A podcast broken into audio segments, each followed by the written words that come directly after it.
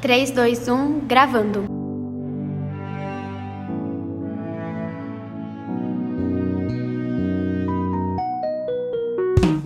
Bom dia, estamos começando mais um Infocast da Escola Tec PV.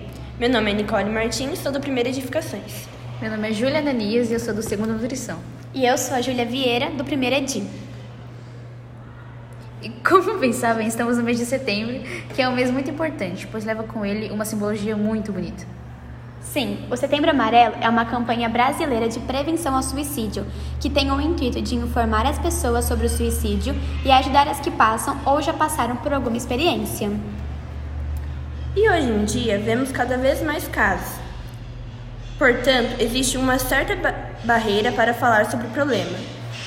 E muitos não sabem quando começou e nem a importância de falar sobre isso nas escolas e na sociedade.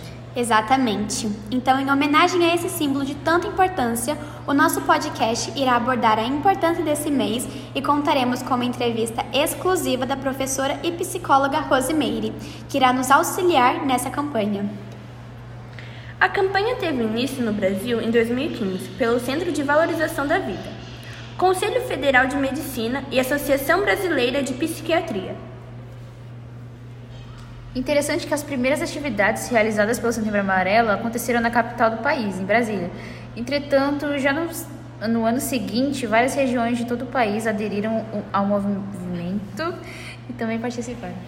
Inclusive, a Associação Internacional para a Prevenção do Suicídio estimula a divulgação da causa em todo o mundo no dia 10 de setembro, data na qual é comemorado o Dia Mundial da Prevenção ao Suicídio.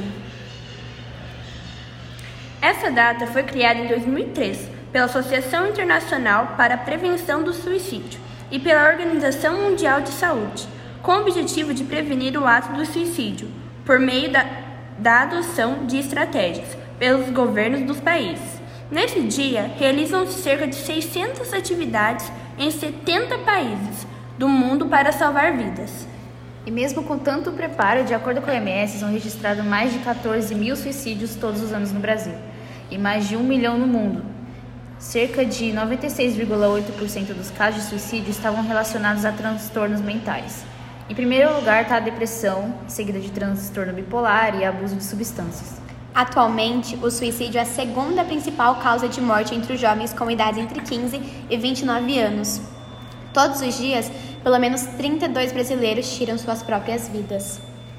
Por isso, vemos a importância do Setembro Amarelo, pois além de conscientizar sobre a prevenção do suicídio, o Setembro Amarelo busca alertar a população a respeito da realidade da prática no Brasil e no mundo. Para o Setembro Amarelo, a melhor forma de se evitar um suicídio é através de diálogos e discussões que abordem o problema. Por isso, no mês de setembro, ações são realizadas a fim de sensibilizar a população e os profissionais da área para os sintomas desse problema e para a saúde mental. Lembrando que é uma questão de saúde pública, já que, infelizmente, para muitos o suicídio não é visto como tal, mas sim uma espécie de fraqueza de conduta ou personalidade. Sem dúvidas, é de suma importância parafrasear isso. E como já tínhamos mencionado, as causas do suicídio são diversas, mas uma das que mais influencia é o bullying, que por apresentar os tipos de violência física e psicológica, o bullying costuma trazer consigo efeitos de curto e longo prazo para todos os participantes, sejam eles diretos ou indiretos. Lembrando que a curto prazo pode-se considerar que a vítima apresente insônia, reações psicossomáticas, pensamentos depreciativos e dificuldades na interação com os demais colegas. E a longo prazo, a vítima pode apresentar dificuldades em se relacionar com outras pessoas e as agressões que experimentou podem influenciar no surgimento de quadros depressivos e possivelmente em episódios mais graves, levando até ao suicídio. E não apenas as vítimas, as vítimas são afetadas, os agressores também, que podem ser, ter dificuldades de relacionamento em virtude de um histórico de comportamento, comportamentos agressivos e serem propenso a cometer atos infracionais, dado o pouco auxílio que recebe e as prováveis atitudes violentas, também sofridas por ele durante seu desenvolvimento em decorrência de questões familiares e afins. Lembrando que, independente do, dos casos, todos são importantes, sejam eles curto ou a longo prazo. Temos um estudo realizado com mais de 60 mil escolas nas 26 capitais brasileiras e no Distrito Federal. 5,4% dos estudantes relataram sempre terem sofrido bullying ao longo de suas vidas, fornecendo-nos um número aproximado de quase 4 mil pessoas. Em outro estudo, realizado com 5.500 estudantes, 40,5% destes estavam envolvidos em atos de bullying.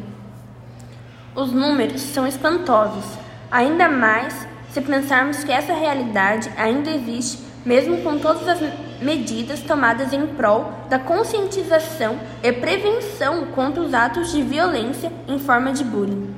Na Coreia, por exemplo, um estudo realizado em escolas coreanas no ano de 2004 constatou que, dentre 1.756 estudantes do país, 40% destes estavam envolvidos com o bullying, sendo 14% vítimas, 17% agressores e 9% vítimas agressores. Os números são realmente alarmantes.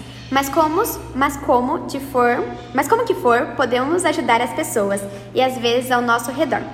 Alguns métodos é ouvir e demonstrar empatia, ser afetuoso e dar apoio necessário. Assim, devemos sempre levar a situação a sério e verificar o grau de risco. Conversar com família e amigos imediatamente e explorar outras saídas para ela além do suicídio, identificando outras formas de apoio emocional.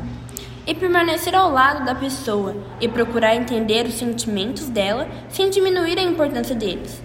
É de extremo cuidado.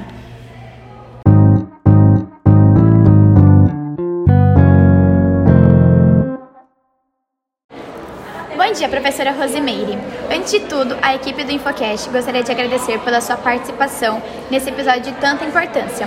Pode se apresentar, por favor. Olá, meninas, muito obrigada pelo convite. Meu nome é Rosimeire Ferraz, eu sou formada em psicologia e ministro aula aqui na ITEC de Mogi das Cruzes. Bom, e para começarmos, a gente queria perguntar se a senhora poderia falar um pouco da importância do Setembro Amarelo na vida dos estudantes. Menina, é sempre importante falar do Setembro Amarelo, mas lembre-se que a gente não pode começar só em setembro, né? Temos que começar falando sempre no começo do ano e não porque é o começo do ano, é porque os alunos são sempre importantes. Então, as suas dores não vão ser focadas em começar em setembro. Então, certas delicadezas, certos assuntos precisam ser conversados antes e com uma boa conversa já se resolve. É sempre importante lembrar que esse tema deve ser abordado durante o ano todo, não somente em setembro. E se você está passando, ou e se você que está nos ouvindo está passando por uma situação difícil, lembre-se que não está sozinho e procure ajuda. Em caso de necessidade, ligue para o Centro de Valorização da Vida. Digite 188. Assim terminamos o nosso primeiro episódio. Muito obrigada a você que ouviu até aqui. Até o próximo.